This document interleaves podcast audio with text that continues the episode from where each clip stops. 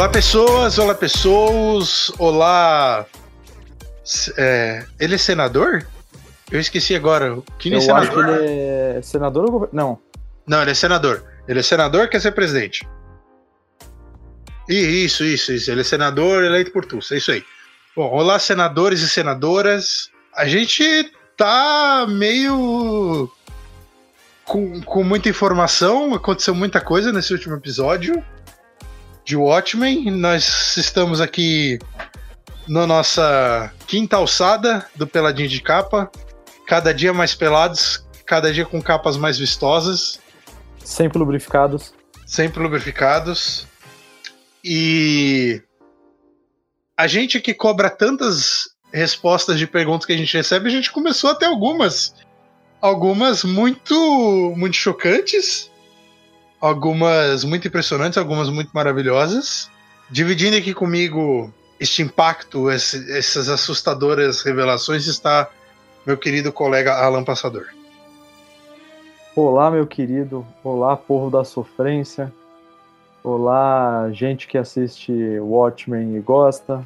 Olá, gente que assiste Watchmen e pensa que era pra ser série de herói só porrada. Que tem essa galera. Não sei se você viu. Existe essa Tem. galera. É, tem a galera que acha que a série tá sendo muito política, que o material original não era muito político. Tem gente achando que o Rorschach não era racista. É, nada de novo, né? O pessoal só olha, só compra quadrinho pelas figuras. Pois é, pois é. Vê, vê pessoa de máscara, vê pessoa de capa, põe- põe tudo na mesma, na mesma estante. Então, assim, como a gente já deu aquela adiantada, é, episódio 5 a gente já passou oficialmente aí da metade da série. Passou rápido até, hein, cara? Já foi um mês desde que a gente começou a gravar e desde que a série começou a sair. Caralho, a gente começou, ela era tão pequena. É, lembro dos cara. primeiros passos. Eu, eu tava até olhando o, o Instagram deles. A primeira postagem que eles fizeram, que foi tipo. Era um teaserzinho bem qualquer coisa de. o- Na verdade, a primeira cena do policial da série. Cara, foi em outubro de 2018. E eu fiquei pensando, tipo, cara, naquela época tava todo mundo desesperado, torcendo o nariz pra caralho. Por causa dessa história. Nem imaginava que, tipo, agora tá todo mundo no geral. Tirando meia dúzia de tonto e a galera que não faz ideia que tá assistindo, agora tá todo mundo completamente apaixonado por essa merda que não querendo que acabe. É, eu tô vendo que tem, tem é 880, né? Ou é uma galera xingando horrores, mas assim, a maioria das, das pessoas que eu vi, a maioria dos posts que eu vi, né, falando especificamente de conteúdo, reclamando que de uma forma que claramente a pessoa não conhece a obra original. E uma, um resto da galera que basicamente tá falando assim, caralho, eu espero que o Alan Moore esteja olhando isso e finalmente esteja se sentindo é, elogiado por alguma das coisas que vieram dessa, dessa obra dele, porque até então o cara só só, só tinha ódio pra gastar, né? Olha, é, eu acho que, principalmente depois desse último episódio, a gente pode falar com toda certeza do mundo que, velho, não tinha jeito melhor de fazer essa série. Eu não vejo. Eu acho que realmente tinha que ser uma história original, se passando no futuro, usando exatamente essas coisas que estão fazendo, é reaproveitando histórias do passado alguns, de alguma forma, é, revivendo alguns personagens, só que de uma maneira extremamente bem dosada e que faça sentido. Sim. Ressignificando algumas coisas, né? Exatamente. É, tá, tá tudo muito impecável, tá um trabalho incrível. Tipo, direção, roteiro, cara, trilha sonora. Eu, eu não tenho absolutamente nenhuma reclamação, de verdade. E é muito difícil, eu sou muito chato com série, velho. É, e crianças, só lembrando, é, esse episódio tem spoilers. Se você ainda não assistiu o quinto episódio de Watchmen, que sai todo domingo na HBO, volta lá, assiste. Se você também não assistiu nenhum dos outros programas, se você também não escutou nenhum dos nossos podcasts, volta lá, escuta, depois volta isso aqui, porque senão você vai ficar muito perdido. Você também vai se perder nas nossas teorias e vai perder um pouco da experiência. Então vai lá.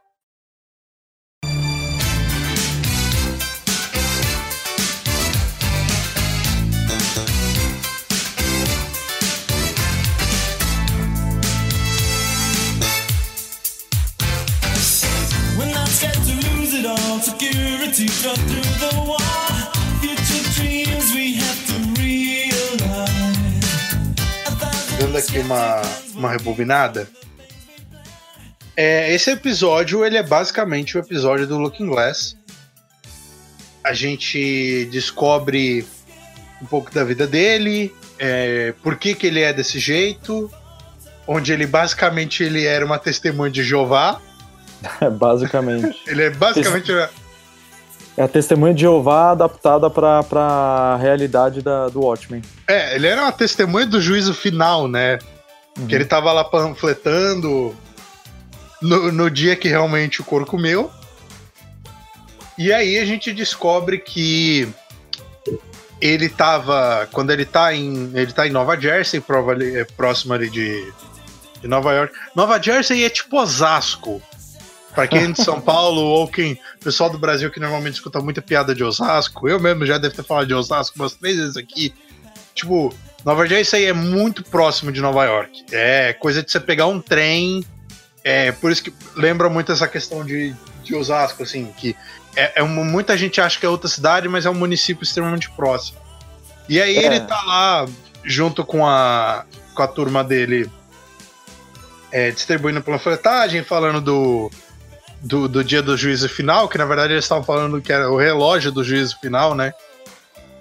E aí acontece algumas coisas, acontece algumas séries de circunstâncias com ele, e a gente assiste, a gente acompanha o momento em que a Lula aparece em Nova York. E, cara, que, que momento maravilhoso, que, que, lindo que foi ver aquilo. De verdade, a gente não vê exatamente o momento acontecendo, mas a gente vê o pós. E aquilo foi. Hum, puta, que, que tesão que foi ver aquilo. E a gente descobre que aquilo basicamente moldou o que ele é hoje.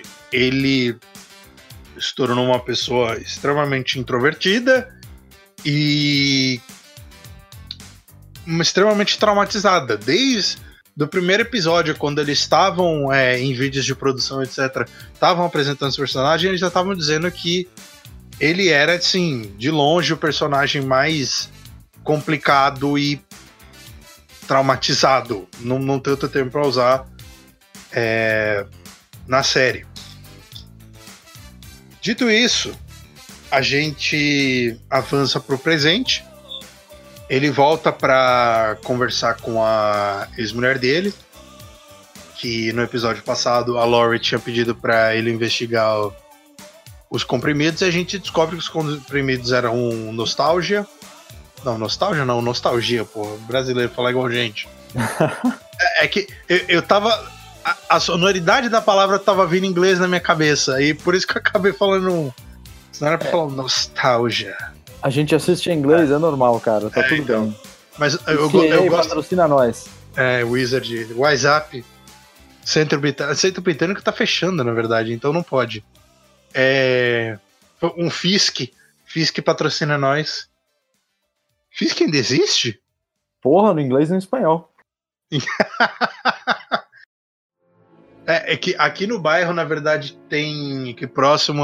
Tinha um centro britânico que fechou, que aparentemente a maioria das unidades deles estão fechando. E tinha um. É, como é que chama aquele que é uma sigla? É CCAA? Acho que é isso. CCAA. Isso, isso aí. Aí a gente. Ele descobre que os comprimidos lá são nostalgia e que eles servem para manter as suas, as suas memórias. Eles são comprimidos que são feitos por demanda para um paciente específico, só podem ser tomados por ele, que é para o cara manter sempre recordando. Ou seja, o Will, ele tem lá os trocentos mil anos dele, mas aparentemente ele precisa de uma medicação de suporte para ele continuar relembrando a pessoa que ele era. Você acha que é isso? Eu não sei. Eu não sei. É, então. Na verdade, eu, eu, acho que isso era bait e foi feito propositalmente, mas a gente fala isso depois. É, aí nessas a gente também descobre que de fato os Mandias, que nem eu tinha te falado lá, que eu tinha visto a teoria de que ele estava na Lua, né? É, só que na verdade ele não estava na nossa Lua. Não é a nossa Lua? Não, ele tá numa Lua de Júpiter, cara. Puta, eu não tinha reparado nisso. É, o- a lua que aparece lá é lua de Júpiter. Ah, Quer ver? caralho. Pera aí, aqui, aqui, aqui tem informação. Deixa eu pegar qualquer lua exata. 20 horas depois. Não, é tipo a lua mais famosa que tem lá é a. A lua que brilha lá no céu. Como é que é o resto da letra dessa música? Se você me pedir, eu vou buscar só pra te dar. Olha aí. Puta, nunca ia lembrar, não tem rima. Qual que é a graça? der- Ah, pagode, porra. Porra, mas pagode não. Pagode é, é- é musicalidade, caralho. E respeito, o negócio tem que ter uma rima boa. Peraí, peraí, peraí. Pagode sem rima é. Ah, aqui, ó. É curva de corrida sem drift. Então, é, ele tá na lua Europa, cara, que é a segunda, segunda maior lua da, de Júpiter. Olha só, então ele tá na Europa. De alguma forma, de alguma forma. Tá em London. Então, aquela, aquela estética do lugar que ele tá tal é, é muito europeia, né? Faz muito sentido. É, e aí depois a gente também descobriu por que, que ele tá atacando os corpos.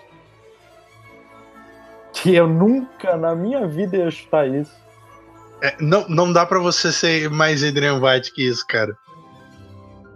E aí, então a gente finalmente começou a entender por que, que ele estavam fazendo determinadas coisas, é, qual que era o método de pensamento que ele estava fazendo para determinadas coisas.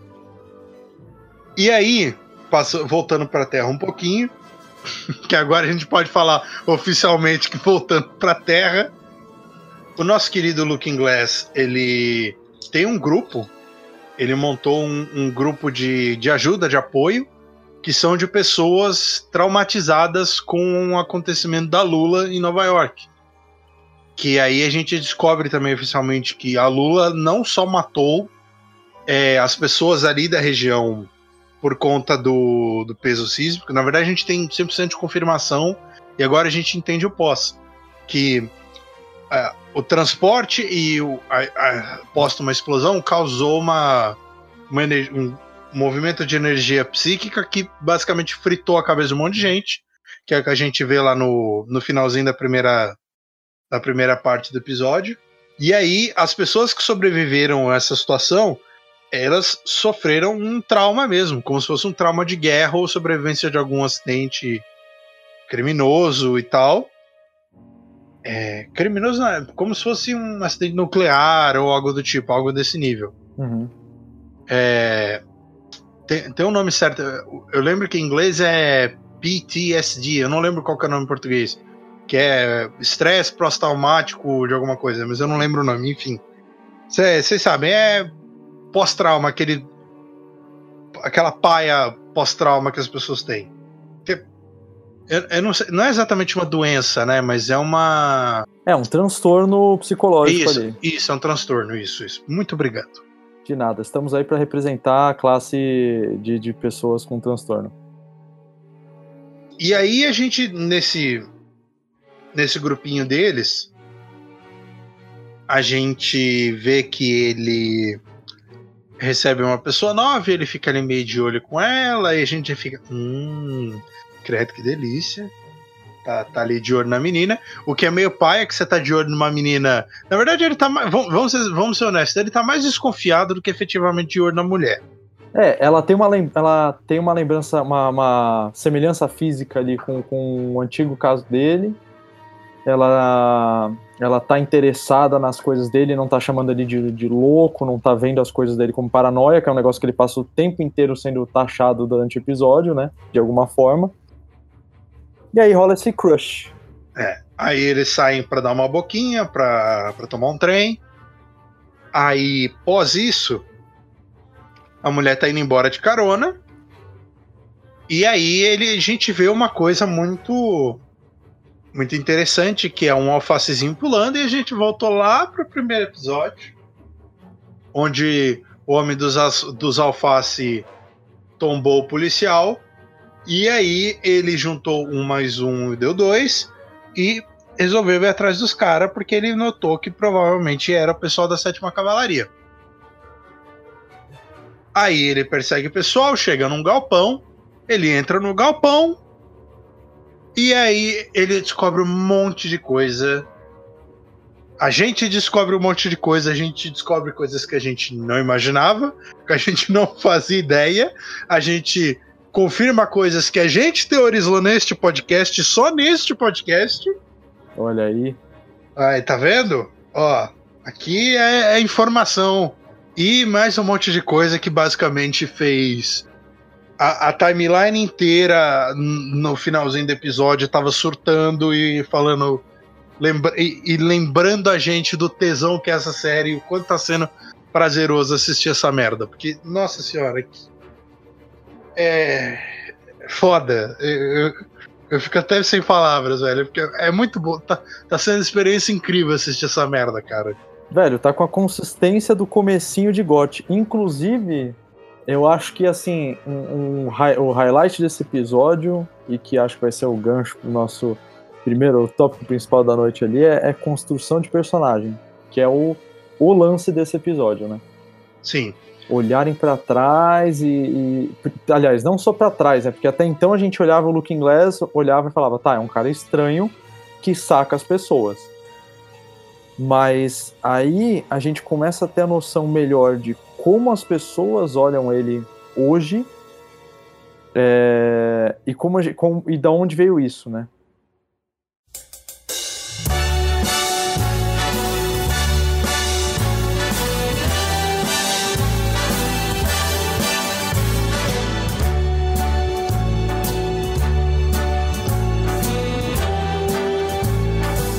Start spreading the news. Today.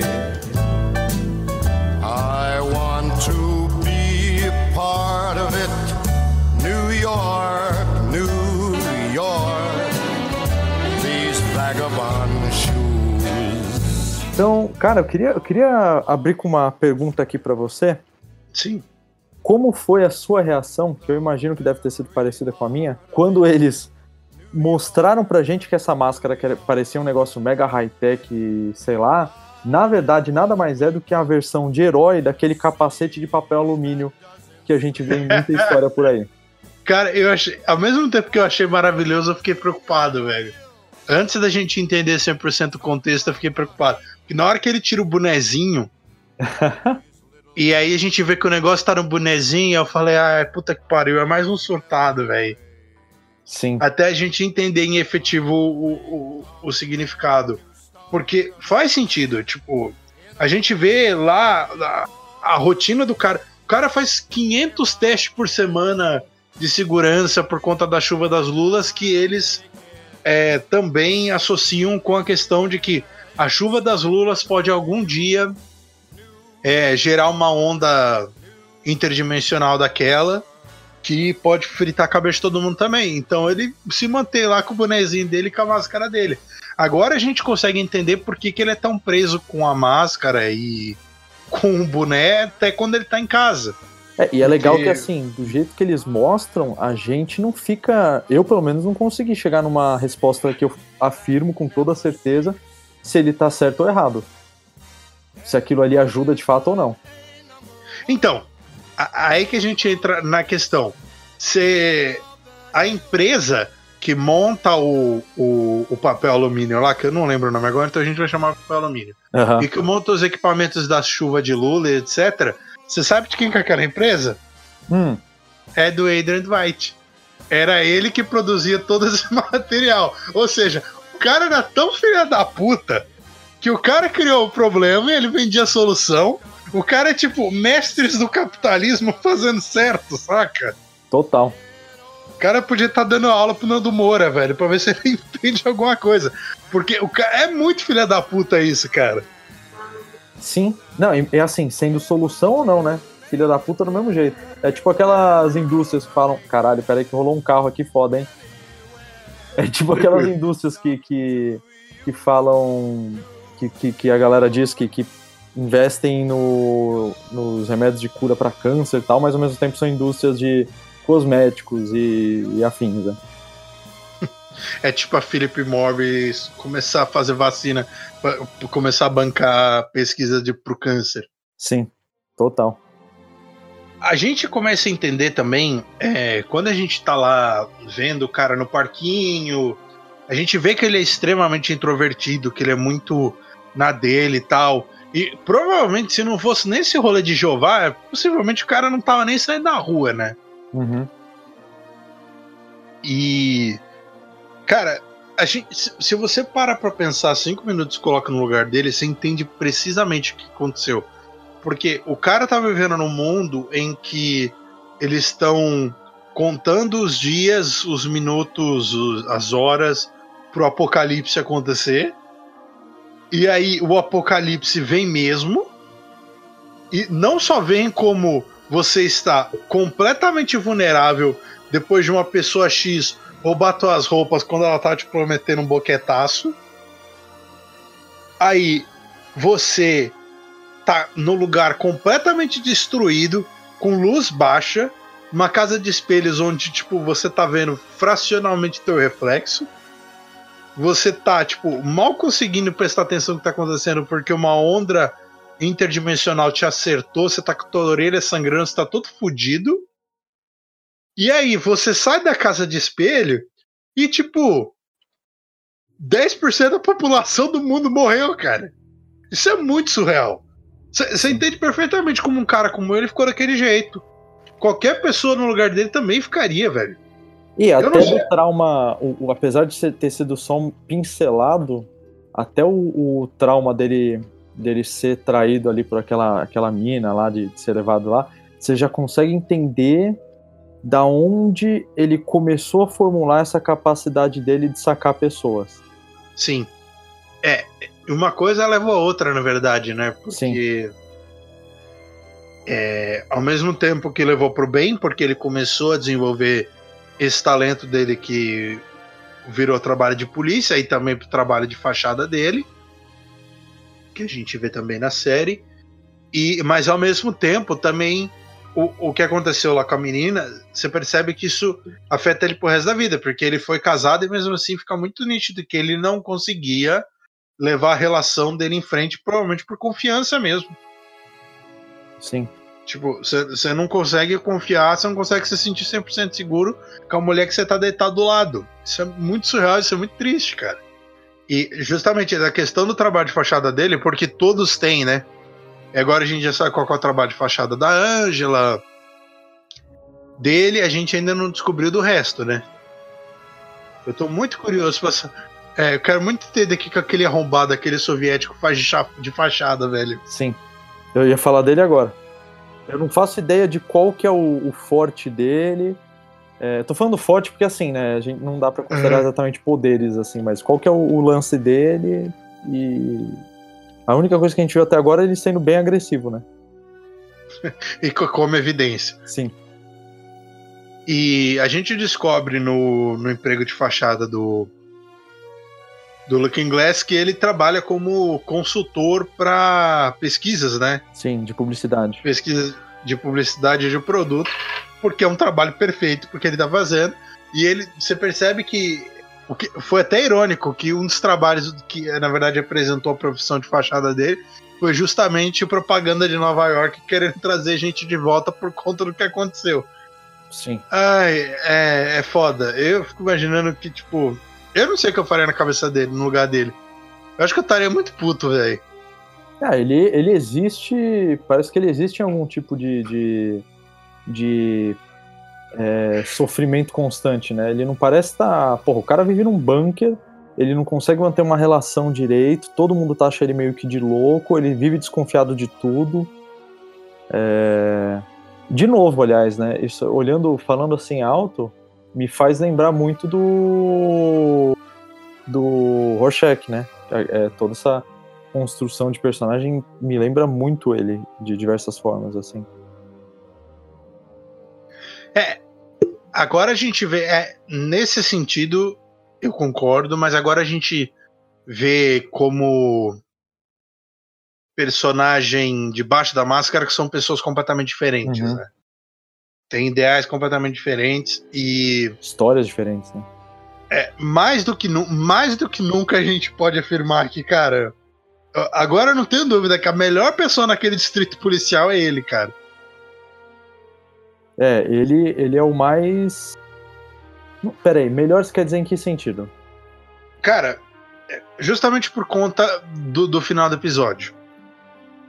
Porque o cara pegou uma arminha que ele achou lá no negócio, onde possivelmente era a base de operações da sétima cavalaria inteira, e falou: foda-se, vou ver o que, que tá acontecendo. Cara, quantas pessoas você imagina realmente numa série que vão fazer isso, velho? Você vê que, tipo, por mais que. é, é, Beleza, o cara tem a vida dele e etc., mas ao mesmo tempo, tudo isso é preservação pensando no trabalho dele. Porque ele quer contribuir pro serviço, ele quer contribuir para tudo que tá acontecendo, porque ele também não quer que aquilo aconteça de novo. É, sim, não, nesse sentido, sem dúvida. Eu- fiquei, eu vou te falar que eu fiquei. Na verdade, assim, eu sei que eles estão construindo uma surpresa pra gente, mas eu fiquei um, um pouquinho assustado com, com o que ele faz no final com a Sister. Então, é, já- já- vamos, endereçar, vamos endereçar então o, o, o prato principal do episódio, porque é, a questão do, do Vite, do Ozzy, não é algo que a gente tem é, tanta coisa, dá pra deixar pro final. Uhum. Então, assim, ele entrou lá no galpão. E aí ele viu a igreja. Aí ele viu uns negócios sendo teleportado. E, cara. É. Ali você já entra meio em choque, porque, tipo, justamente por ter sido ele, te bate aquele desespero, filha da puta, cara. Porque assim, a, a tua vida inteira você fugiu disso. Você não sabia, tipo, de onde que isso veio, como que você se livra disso e caralho, se, que, se isso vai acontecer de novo. E aí, tipo, você vê os caras brincando com a bola de basquete. Sim. Tipo, tudo bem, na verdade eles não estão brincando, eles estão marcando coordenadas e tal. A gente vê que tem uma lógica para aquilo que eles estão fazendo. Mas fica parecendo muito brincadeira mesmo. Sim. Não, convenhando, se a gente tivesse uma porta extradimensional, pudesse jogar coisa pra qualquer lugar, velho, você ia ficar brincando com aquilo pra cacete também. Velho, Thor o Mundo Sombrio. Se tem uma coisa real nesse, nesse filme, é aquela criançada que tá perto de um portal jogando as merdas pra ver onde é que cai. Nossa, caralho, você foi longe, hein? Fui longe. O que você foi buscar. Mas é isso, é Disney real, paga- tipo, velho, eu É. ia ficar jogando tudo. Sim, sim. E aí, é, os caras pegam ele efetivamente, e, e você vê que tinha algo muito estranho, porque de- naquele momento eu pensei assim: duas uma, ou os caras têm, tipo, tem alguma coisa muito mais louca do que a gente imagina que tá acontecendo. Ou os caras estão só, tipo, tirando com uma dele pra enfiar uma bala na cabeça dele, porque ele provavelmente tá atrapalhando a investigação. Eu jurava que iam jogar Aí- ele de lá, do, do- jogar ele no portal. É. É, então, eu imaginei tipo isso na segunda opção, que tipo, iam, tipo, falar um monte de coisa pra ele e depois iam tacar ele, sei lá, no espaço, qualquer outro lugar. Por um momento eu realmente achei que ele ia acabar ali, velho. E aí chamam ele pra conversar. E aí a gente descobre que quem tá mandando o rolê é o senador Kinney, ó, tá vendo? Aqui a gente tem informação, aqui as nossas teorias são fundamentadas, eu fundamentei, eu expliquei porque fazia sentido. Tá vendo? Eu sou louco, eu sou surtado de teoria, mas eu embaso. Olha aí, ó. Tá vendo? É, ó.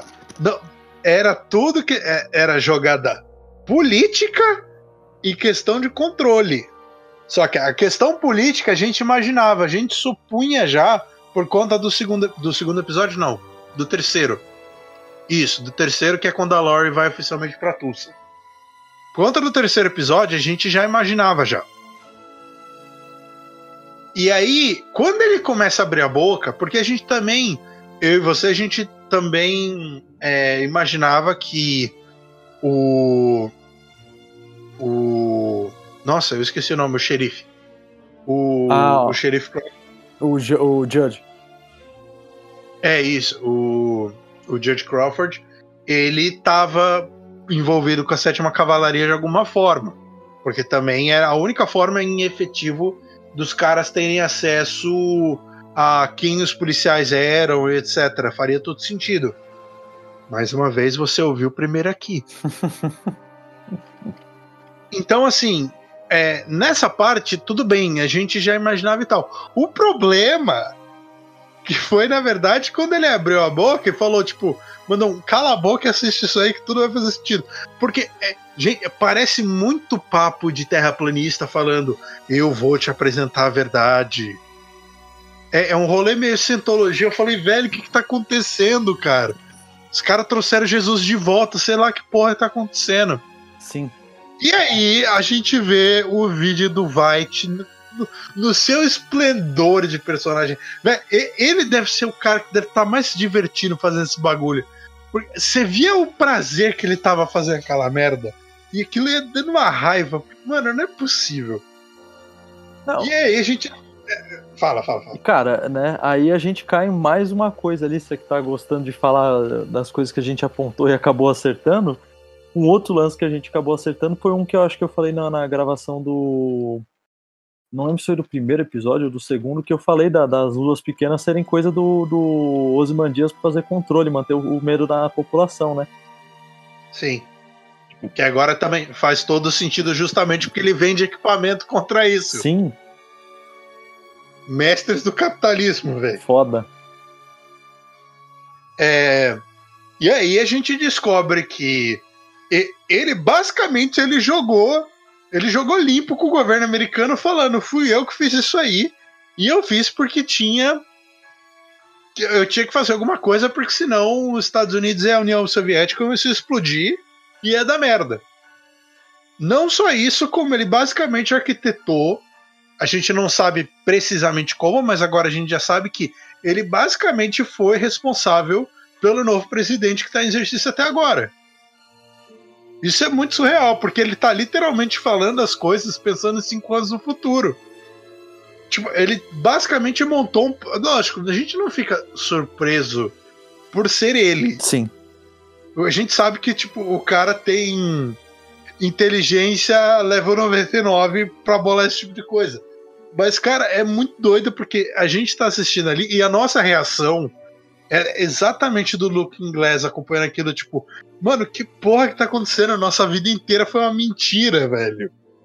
O cara controlou tudo com anos de diferença. É surreal, é, é. foda.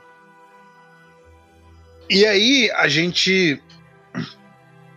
A gente descobre em efetivo que é, a sétima cavalaria eles estão montados em cima de que o governo mentiu, e o governo vem manipulando coisas que estão acontecendo, etc. E basicamente é, a gente precisa espalhar a verdade, a gente precisa contar a verdade, as pessoas precisam descobrir o que está acontecendo e tal. E isso também justifica. Agora a gente tem uma justificativa muito, muito plausível do porquê que eles abraçaram a figura do Rorschach que o Rorschach era basicamente antissistema e ele era um dos caras que basicamente jogou a merda de, de tudo que o White estava é, planejando, etc., no ventilador. Ele era sempre ele que tipo denunciava as coisas que o governo fazia, etc. Então faz muito sentido eles terem assumido essa identidade visual como referência. Sim, é o poder, é o poder se situando ali na, na figura do herói sempre, né? Então, assim, o White ficou com a, com a cara de vilão, eles assumiram a máscara do Rorschach. Quer dizer, né, eles se infiltraram nesse grupo que via o Rorschach como um herói da verdade, ou seja lá o que for, e, e usam disso, né? Eu achei genial, velho. Achei. É. Nossa. E, e aí agora ficam algumas perguntas que eu tenho. É, o objetivo dos caras é simplesmente, tipo, expor o rolê? Não, a gente sabe que não, porque senão eles não fariam determinadas coisas. Eu não acho que seja só isso. Mas, eu, por exemplo, é, é, como é que eu posso. É, eu, eu, não vejo eles como um movimento. É, como um movimento revolucionário político, sabe? Tipo, é, eles não estão tentando estabelecer uma bandeira maluca dizendo, não, a gente vai tomar o governo e tomar o poder. O que eu acho que assim, pelo que eu tô entendendo é, eles estão é, querem estabelecer a verdade, querem jogar na roda o que aconteceu, quem foi o culpado, que a questão dos traumas, etc., foram são consequências de uma loucura criada por uma pessoa só e que tipo o governo manteve panos quentes porque era pragmático para eles para poder manter o rumo do, do novo governo que estava se instaurando pós-Nixon. O que, você acha? Cara, eu acho, na verdade, que assim, é, como as maiores, as maiores é, em tamanho, né, as maiores, os maiores grupos é, de atuação bizarra desse gênero. Então você pega desde KKK até nazistas e, todos eles tinham uma fachada que era um, um não uma fachada, mas tinha um, um propósito que eles colocavam na frente falando, puta, a gente quer a verdade, a gente quer a, que a justiça seja feita, tal, que na verdade só abraçavam porque tinham uma série de ideias que, que, que se firmavam por trás disso ali é, que se firmavam coisas do tipo, sei lá, é, galera reclamando, falando de que judeu estava ocupando o lugar do, do, do, do, povo alemão puro. Isso aí, na verdade, tem, tem por trás toda a questão que estava tendo com trabalho e, e, pessoas associando ao judeu a falta de trabalho e tudo mais. Entre outras mil coisas. Você entende o que eu quero dizer? Tipo, pra galera aqui que é o braço do, do da sétima cavalaria, é só uma fachada inteligente para qualquer motivo idiota que eles tenham. Falta de emprego, uh, os impactos, seja quais forem na, na economia do, do, desses 10% da, da população morrendo, é, do ataque da Lula, né? Que nem a gente sabe que tem gente tentando trazer, tem, tem um governo tentando trazer gente para Nova York. Então imagina a situação de Nova York de trabalho. Manja. É... Isso eu tô muito curioso, cara, porque eu imagino que a cidade deve ter esvaziado de uma forma muito surreal. Sim. É, e que na verdade reforça mais uma vez que provavelmente as próximas temporadas devem se passar em localizações diferentes. Porque a gente teve, tipo, sei lá, coisa de cinco minutos do que tá acontecendo em Washington, que é no episódio que introduzem a Laurie pra gente. E de resto, mais nada. A gente não sabe o que tá acontecendo no resto dos Estados Unidos, cara. Sim. E, e esse negócio da, dos caras, tipo, desesperados, fazendo plano de marketing para tentar trazer gente para a cidade, realmente me deixou muito curioso para saber como é que tá lá hoje em dia. É, com chuva de Lula direto, o plano do, do Ozzy deve estar tá dando certo, né? A galera deve estar tá com, com, uma situação de medo ali que não, não volta nem a pau. É, agora eu imagino que lá em Nova York provavelmente é um lugar que também deve chover assim, né? Sim, é, eu tinha então, entendido, aí... pelo que eu entendi, chove nos Estados Unidos inteiro e em. É, caralho, que você até falou da, da União Soviética, porra. Não, então, é, o, que a gente, o que tinham falado é que oficialmente, pelo que a gente sabe na série, ocorre em cinco cidades. Uhum. Ocorre em Tulsa, agora aparentemente ocorre em Nova York também, e ocorre em Stalingrado. Ah, não sabe de outras duas ainda. É, então, a gente aparentemente ainda não sabe. Se eu não me engano, se eu não me engano, são cinco que falaram no episódio passado. É, isso provavelmente a gente também deve, deve ter o desenrolar nos próximos episódios. Sim. Mas é meio que isso. Tá. É. Então, assim. Cara, é, eu tô muito na pilha do episódio passado. Tipo, eu, eu não faço a menor ideia do que vai acontecer agora. Não faço. Tipo, ne, nesse grupo específico, envolvendo Sétima Cavalaria e até o, o, próprio Looking Glass, eu não sei o que vai acontecer. Porque a gente tem lá o finalzinho do episódio que, tipo, ele vai, ele volta, ele pega os negócios, aí tem uns caras lá atrás dele. Eu não acho que ele vai morrer. Não acho que faria sentido os caras conseguirem matar ele naquele momento. Mas eu não sei como é que ele vai agir. Tipo, porque a gente já vê que um um pouquinho depois lá na delegacia, quando ele volta, ele não tá no, nos padrões de funcionamento dele normalmente. Só que eu não sei. É. Tá aí uma teoria que eu não consigo balar. Eu não sei o que, que acontece agora. Eu vou te falar, assim, é, só lembrando aqui, você me corrige se eu estiver lembrando errado. Uhum. Ele sai de lá com o, o senador falando para ele assim: Olha, é, eu vou te mostrar, você vai ser solto aqui normalmente, fica tranquilo. A única coisa que eu peço é uma ajuda sua para pegar a Sister Knight, porque ela, e seja lá quem matou o, o Jude, estão tão sendo um, um, risco aí pra gente. Né? Então a gente quer entender que, que, que esse lance da pílula ali que vocês falaram e, e, e a gente quer dar um enquadra nela.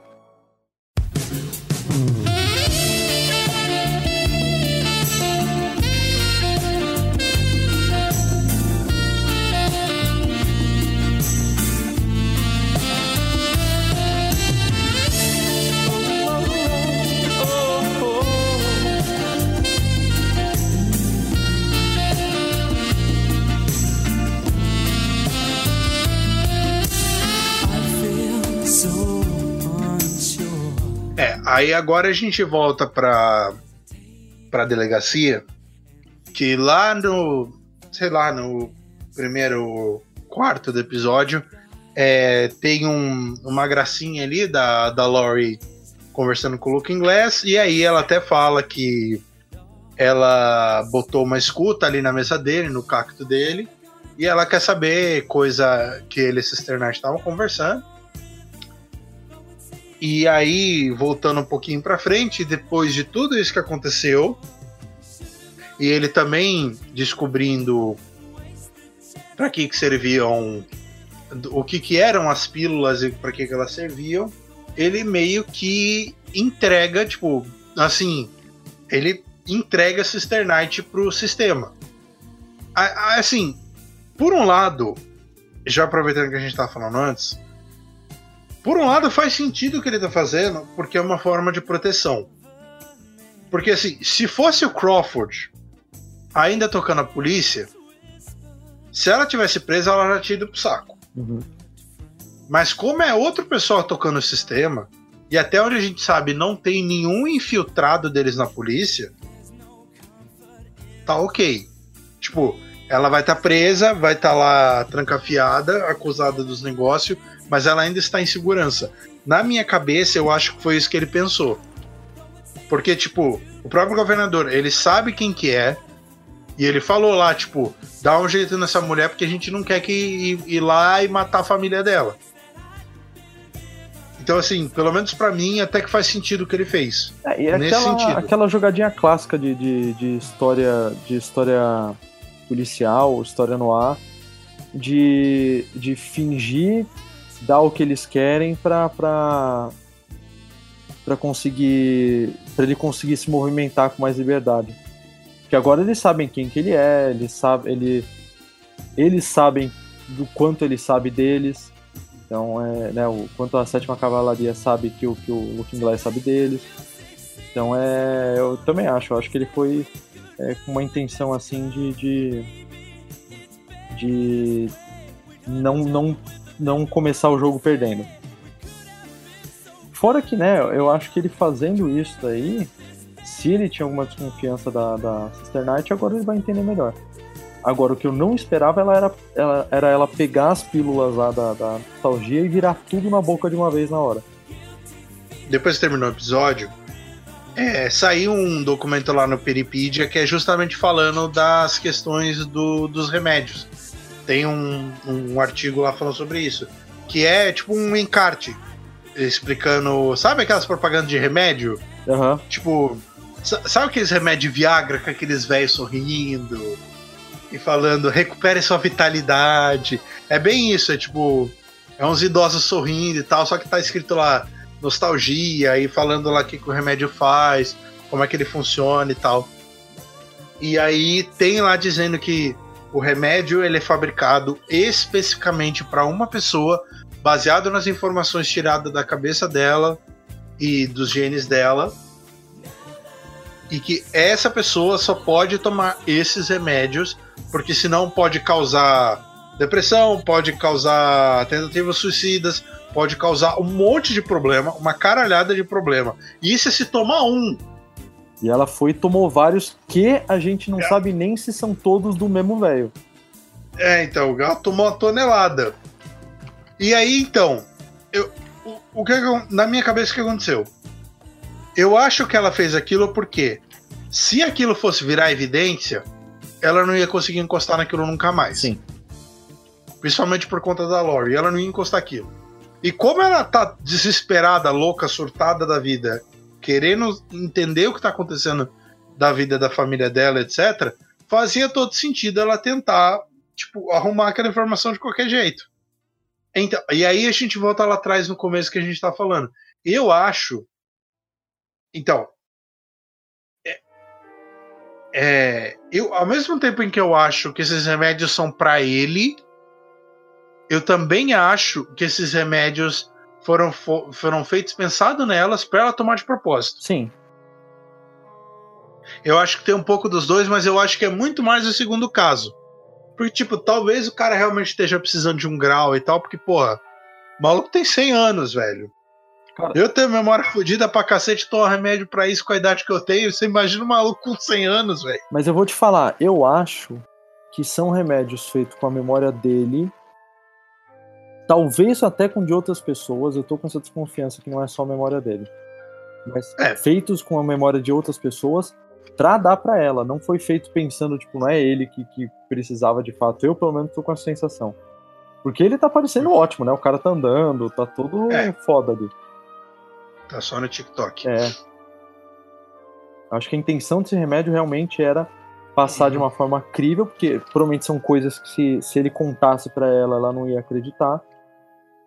Então, passar para ela de uma forma que ela vá acreditar a informação que precisa ser passada. Quase um Deus Ex Machina, mas com uma justificativa da hora. E aí, é, pós o episódio lá, a gente vê que o próximo episódio, finalmente, oficialmente, real oficial, nós teremos informações não só sobre a Angela, mas também da vida da família dela, dos antepassados dela, por conta das coisas que estão nos remédios. Teve algumas coisinhas que a gente viu ali que a gente fisgou, que já deu pra falar: opa, agora o negócio vai ficar bom. Porque o maior mistério da série agora é basicamente ela e Will. Sim. Qual que é a história dessa família? Por que, que eles são o centro de tudo? Qual que é a relação é, do Will com a Lady True e etc. A gente meio que tá focado nisso agora. Porque o resto agora, a questão da sétima cavalaria, etc., meio que virou uma questão secundária, porque agora a gente já tem um desfecho já tem um meio lógico. Né? É, isso. A gente já meio que sabe o que, que eles estão planejando. Lógico, de uma forma bem grosseira e também. Lógico, na verdade, certeza a gente não tem de nada, mas a gente meio que tem uma ideia do porquê que eles estavam fazendo as coisas e o que, que eles podem fazer. Agora, da questão dela, a gente ainda não faz ideia do que vai acontecer em relação ao ao vô dela também. É, acho que são os dois, as duas principais questões da, da história agora é essa, essa parte do, do vô dela e dela e o que que ele e a Lady True estão querendo e a outra parte, que é quase uma história que tá rolando paralelo, que é a coisa do Osman Dias, né? Tipo, porra, a gente descobriu que o cara tá na lua da, da na Europa, lua Europa, é, assim como você Passeando muito bem apontou. Oi?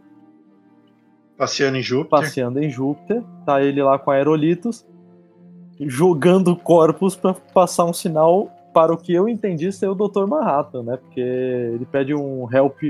É, Help D, então eu imagino que seja para Dr. Manhattan, né? Então, o que é, é, o que reforça também, porque em teoria ele era a única pessoa que conseguiria colocar ele naquela situação. Então, aí tem um detalhezinho, tem um charminho que rola, que é na hora que ele tá dando tchauzinho pro satélite, o satélite é da Lady True, que são das empresas que ela adquiriu do próprio White. Uhum. E mais uma vez, na minha cabeça, isso tudo tá relacionado. Eu não duvido nada que os três estão trabalhando junto de alguma forma. Pera, os três está falando a Lady True, o White e o Manhattan? É, vou explicar por quê. Hum. quando a gente vê o, a questão do, do Vite virou uma questão de segurança nacional. E a gente sabe que o próprio governo deu o cara como morto. Ninguém mais sabe que o cara tá vivo. Então, assim, faria muito sentido pro governo, tipo, chegar pra Lady True e falar: ó, a gente precisa assumir que você é arrombado. Então a gente vai assumir que você é arrombado e você vai assumir as coisas dele. Por quê? Ele é responsável basicamente pela situação política do país atual. A gente não sabe como, mas ele basicamente foi o responsável por botar o presidente lá, o Redford. Uhum. Então, só que é que assim, por mais que o negócio seja mega tecnológico, etc., eu não consigo ver, tipo, por mais que seja uma empresa trilionária, como os caras vão conseguir desenvolver um habitat muito próximo do que é, é o nosso aqui na Terra em Júpiter. Tipo, velho, não é Marte, sabe? Marte que, tipo, para aquela realidade, imagina que deve ser muito mais próximo do que é pra gente. Mas, cara, Júpiter é longe pra caralho, velho. É, por isso que eu imagino na minha cabeça que o Dr. Manhattan tá no meio desse rolo, sabe? Cara, eu não sei. Eu fico com a impressão que são, são duas forças opostas, assim. Você tem você tem um Dr. Manhattan que eu não sei exatamente com quem está envolvido e você tem a Lady True. Ou talvez nem a Lady True, talvez o governo. Agora que a gente sabe que eles têm acesso a portais. Porque assim, é, é, a gente tem a sementinha plantada, sabe? A, a, na narrativa, na, na, história. A gente viu o mega viveiro da Lady True, que a gente não sabe o, o, exatamente todas as características dele, a gente só sabe que ela consegue reproduzir com 100% de fidelidade as condições do Vietnã. Talvez seja isso a tecnologia que permite ele ficar habitando ali um outro planeta. Não sei, estou especulando aqui. E a gente tem uma tecnologia de portal. E talvez até o lance dele seja esse, né? Talvez aquilo ali que ele esteja seja um mega portal que se ele passa desse portal ele dá numa saída em, em na, na Lua Europa. Entendeu? Quase como se ele tivesse cercado por um mega portal.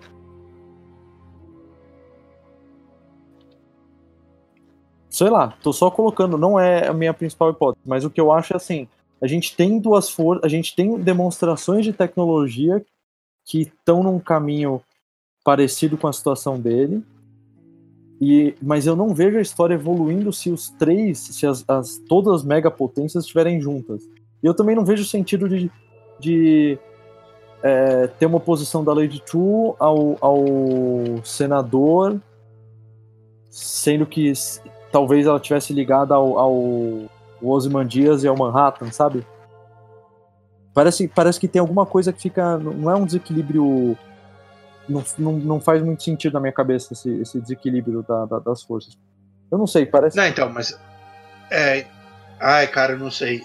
Não é, é foda, é foda. É, é, e agora a gente meio que também já sabe que a gente só. Eu acho que a gente só vai ter resposta disso no sétimo. Eu acho que o episódio que vem vai ser um negócio extremamente fechado. Até porque tem muita coisa que a gente não sabe que precisa ter informação. É. Eu acho que nesse caso específico, eu acho que vai ser tipo igual esse episódio agora. Eu acho que vai ter coisa do do Vite, mas ser um negócio muito curtinho. Eu não sei se a gente vai ter tipo respostas para esse caso específico agora. Eu acho que agora eles eles estão querendo começar a fechar as coisas da Angela, que são as maiores dúvidas.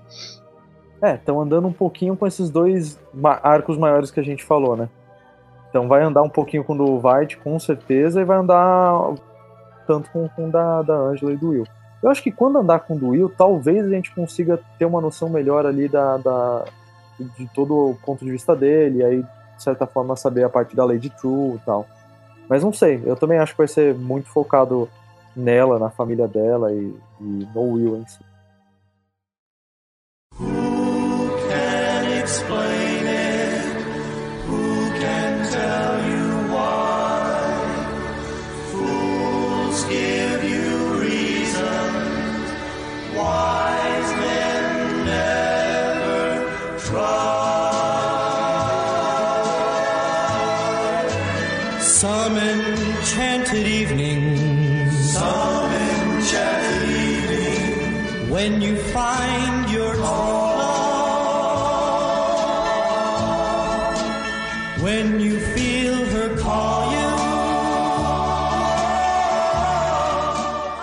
Cara, é, é com a cabeça explodindo, assim, que a gente começa a ensaiar aqui a nossa saideira. Eu. Tá começando a bater um, um sentimento de tristeza, porque a gente sabe que o final tá, tá começando a vir próximo. Semana que vem já é episódio 6. Aí depois tem só mais 3, tem 150 minutos de conteúdo. 150 mais ou menos, né? O último episódio provavelmente vai ser mais longo. Eu espero que sim. Os últimos dois provavelmente vai ser um pouquinho mais longo, mas cara. Ai. É, é aquele negócio, tipo, eu, eu tô muito feliz que a gente finalmente tá tendo respostas pras coisas, mas ao mesmo tempo você fica naquela. Caralho, velho, isso tá acabando, velho, pelo amor de Deus. É, eu tô feliz que as respostas estão vindo, mas elas não estão vindo de um jeito simples e nem 100% mastigadas, sabe? E, eu- e como a gente tá vendo que o negócio. O próximo episódio vai ser, tipo, muito focado em coisa específica. Na verdade, igual esse último foi, né? O que é- é- faz parte, faz, faz sentido pra narração da história. Sim. E eu tenho assim a sensação de que o episódio 7, 8 e 9 vai ser um turbilhão, cara, vai ser uma loucura. Porque agora, como a gente já viu que esse vai ser um pouco mais lento, de ficar indo pra trás e tal, na hora que for pro negócio andar pra frente, vai andar muito rápido, velho. Sim. Porque a, a gente tá falando, é igual, a gente tá falando no nome do cara, só que até agora a gente não viu nada. A gente não sabe nada. E no teaser da temporada, é, ele aparece, a gente sabe que em algum momento vai acontecer alguma coisa em relação com ele. Que é o próprio Dr. Manhattan. Porque não é possível que o cara, tipo, realmente ficou mais de 30 anos em Marte jogando gamão. Alguma coisa esse cara fez. Jogou xadrez, gamão, jogou É. Toda a lista de board games possível. levou um PS4. Corta pra ele, tá ele igual o Thor no, no Endgame. Jo- jogando code e xingando os caras. Exatamente. Ai, coitado. Bom, então é, é isso aí por hoje, né, velho? Cara, sim. E com esperança de que o próximo episódio seja ainda mais incrível. Eu, tô, eu, eu quero terminar o próximo episódio. Quero que seja domingo, meia-noite. Eu quero estar chorando, falando: Meu Deus do céu. Eu quero estar em posição de, de reverência, falando: Deus, obrigado por mais um dia. Que venha mais umas quatro temporadas diferentes. Com gente, com esse pessoal produzindo, porque a gente merece. Isso fazia falta na televisão, cara. Tava, tava fazendo falta de, de coisa que, que, olhasse pro público e chamasse o público de inteligente. Olha, e. Não, nem eu acho que tanto por. Mas por, conteúdo ser muito bom, cara. A gente tá assistindo uma série muito gostosa, cara. Sim. É, é muito bom você ficar, tipo, grudado na cadeira, falando, caralho, o que que tá acontecendo, velho? Tipo, a, a- própria outra série da HBO, o His Dark Materials, eu não conheço porra nenhuma dos livros, velho. Conheço nada, nada, nada. Quando lançaram o, livro, o filme lá da Bússola de Ouro, eu dormi. Até tentei ver um pouco mais velho depois, mas também, como falaram que o, o filme era uma bosta e tal, eu não me dei muito trabalho. Mas eu tô assistindo a série agora e eu tô achando muito bacana, cara. E justamente porque eu não tenho nenhum material de base, é muito gostoso você ter essa empolgação de tipo, ah, o que, que vão mostrar agora, o que, que tá acontecendo e tal. E isso tá sendo bem feito e bem escrito, velho. É, muito, é sempre muito prazeroso, cara. Fato. Televisão de qualidade tá cada vez mais raro, então, tipo. A gente tem que saber apreciar, a gente tem que saber agraciar isso tudo que tá rolando, velho. Como a gente tá fazendo nessa série.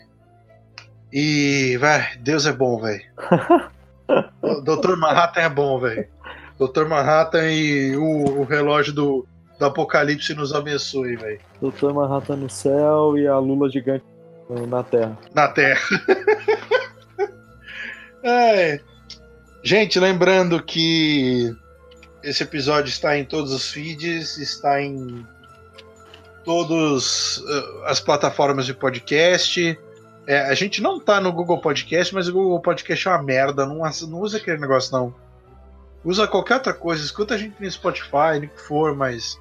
Escuta a gente. Se você gosta do, do conteúdo que a gente faz, cara, mostra para um amigo, indica para as pessoas, deixa o um feedback pra gente. Tem aí os nossos nossos arrobas no Twitter. É, se você quiser deixar uma sugestão, conversar, discutir teorias malucas, a gente está aqui à disposição. Alan, um abraço. mais um dia. Muito obrigado. Mais uma noite. É, estamos aqui unidos, firme, firmes e fortes na luta, tentando fazer um conteúdo bacana. E... Usando nossos bonezinhos de alumínio. Bonezinhos de alumínio, exatamente. É boné de alumínio na cabeça e KY no corpo. Meu querido, força. É isso.